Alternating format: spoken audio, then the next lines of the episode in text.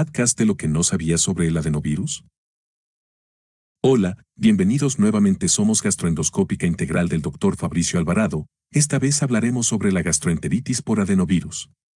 A continuación, te presentamos un resumen de los puntos principales que deberías saber. 1. La definición. La gastroenteritis por adenovirus es una infección viral que afecta al estómago y los intestinos, causando diarrea, vómitos, náuseas y dolor abdominal.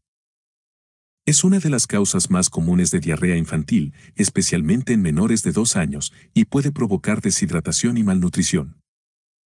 Tiene un impacto negativo en la salud pública, ya que genera una alta demanda de atención médica, hospitalización y ausentismo escolar y laboral.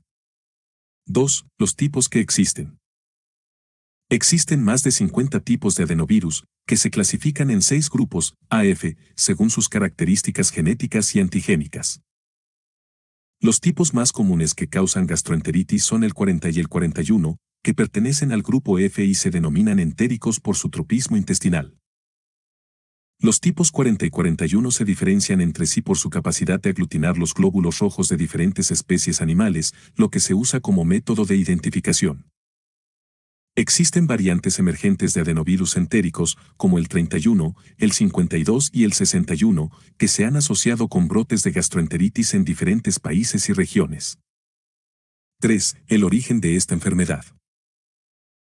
Los adenovirus tienen un origen zoonótico, es decir, que se transmiten de los animales a los humanos. Se han encontrado adenovirus entéricos en cerdos, vacas, ovejas, cabras, perros, gatos y monos. La transmisión interhumana se produce por contacto directo o indirecto con las heces o los vómitos de una persona infectada, o con objetos o superficies contaminados. También puede ocurrir por el consumo de agua o alimentos contaminados, o por la exposición a aerosoles respiratorios. 4. Las etapas son tres. 1. El periodo de incubación de la gastroenteritis por adenovirus es de 3 a 10 días, es decir, el tiempo que transcurre desde la exposición al virus hasta la aparición de los síntomas. 2. Los síntomas iniciales suelen ser fiebre, malestar general, pérdida de apetito y náuseas. Luego aparece la diarrea, que puede ser acuosa, mucosa o sanguinolenta, y el vómito, que puede ser frecuente e intenso. 3. Las manifestaciones avanzadas dependen de la gravedad de la infección y del estado de salud del paciente. Pueden incluir deshidratación, alteraciones electrolíticas, acidosis metabólica, hipotensión, SOC y falla renal. 5. El contagio puede ser de por los siguientes motivos. 1. Las vías de transmisión de la gastroenteritis por adenovirus son fecal oral, oral oral y respiratoria. El virus se elimina en las heces durante varias semanas después de la infección, lo que facilita su diseminación.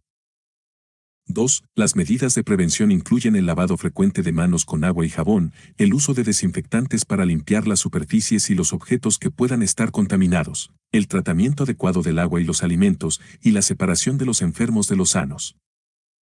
6. La evaluación la hacemos por dos métodos. 1. Los métodos de detección de la gastroenteritis por adenovirus se basan en la identificación del virus o de sus antígenos o ácidos nucleicos en las muestras de heces o de vómito de los pacientes. 2. Los análisis de laboratorio más utilizados son la inmunocromatografía, la inmunofluorescencia, la reacción en cadena de la polimerasa, PCR, y el cultivo viral. 7. Sobre el diagnóstico lo realizamos de la siguiente manera. 1. El diagnóstico de la gastroenteritis por adenovirus se realiza mediante la combinación de los datos clínicos, epidemiológicos y de laboratorio. 2. Los procedimientos clínicos incluyen la evaluación de los signos y síntomas, el examen físico, la medición de los signos vitales y la valoración del grado de deshidratación. 3. Las pruebas específicas son aquellas que permiten confirmar la presencia del virus o de sus componentes en las muestras biológicas, como las mencionadas anteriormente.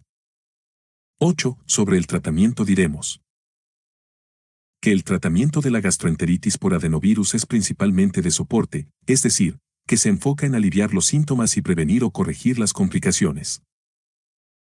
Los medicamentos recomendados son los antipiréticos para bajar la fiebre, los antieméticos para controlar el vómito y los antidiarreicos para disminuir la frecuencia y la cantidad de las deposiciones. No se recomienda el uso de antibióticos, ya que son ineficaces contra los virus y pueden causar efectos adversos. Las terapias de apoyo son aquellas que buscan mantener el equilibrio hidroelectrolítico y nutricional del paciente mediante la administración de líquidos por vía oral o intravenosa y la alimentación adecuada según la edad y el estado de salud. 9. Estas son las complicaciones. 1. Las complicaciones de la gastroenteritis por adenovirus son más frecuentes y severas en los niños pequeños, los ancianos, los inmunodeprimidos y los que padecen enfermedades crónicas. 2. Las secuelas a corto plazo son aquellas que se presentan durante o poco después de la infección, como la deshidratación, la hiponatremia, la hipocalcemia, la hipocloremia, la hipocalemia, la acidosis metabólica, la hipoglucemia, la hipotensión, el SOC y la falla renal aguda. 3. Los riesgos a largo plazo son aquellos que se manifiestan después de varios meses o años de la infección, como el síndrome urémico hemolítico, la insuficiencia renal crónica, la hipertensión arterial, la diabetes mellitus y la enfermedad cardiovascular. 10. Recomendaciones. Las recomendaciones para el manejo de la gastroenteritis por adenovirus son las siguientes. Cuidados en el hogar, mantener una buena hidratación con soluciones de rehidratación oral o líquidos que contengan azúcar y sal, como jugos, caldos o sopas. Evitar los líquidos que puedan agravar la diarrea, como la leche, el café, el té o las bebidas gaseosas. Ofrecer una alimentación normal y variada, evitando los alimentos muy grasosos, picantes o condimentados. Vigilar los signos de alarma, como la disminución de la orina, la sequedad de la boca, los ojos hundidos, la somnolencia, la irritabilidad, la piel fría y pálida o la dificultad para respirar. Consulta médica oportuna, acudir al médico si los síntomas son muy intensos o persistentes, si hay signos de deshidratación o complicaciones, si hay sangre o moco en las heces o el vómito, si hay dolor abdominal severo o distensión, o si hay sospecha de otra causa de la gastroenteritis, como una intoxicación alimentaria o una infección bacteriana o parasitaria. Espero que esta información te sea útil para saber más sobre gastroenteritis por adenovirus. Si tienes alguna duda o comentario, puedes escribirme. Podríamos dejarte finalmente estas recomendaciones para prevenir esta infección. La gastroenteritis por adenovirus se puede prevenir siguiendo algunas medidas simples de higiene y protección, como 1. Lavarse las manos a menudo con agua y jabón por al menos 20 segundos. 2. Evitar tocarse los ojos, la nariz o la boca con las manos sin lavar. 3. Evitar el contacto cercano con personas que estén enfermas. 4. Evitar permanecer en ambientes cerrados o con mucha gente y con poca circulación de aire por mucho tiempo, como centros comerciales o gimnasios. 5. Evitar compartir los vasos y utensilios para comer con otras personas. 6. Tratar adecuadamente el agua y los alimentos antes de consumirlos. Estas medidas pueden ayudar a reducir el riesgo de contraer o transmitir la infección por adenovirus gastrointestinales. Espero que esta información te sea útil. Si tienes alguna otra pregunta, puedes escribirnos.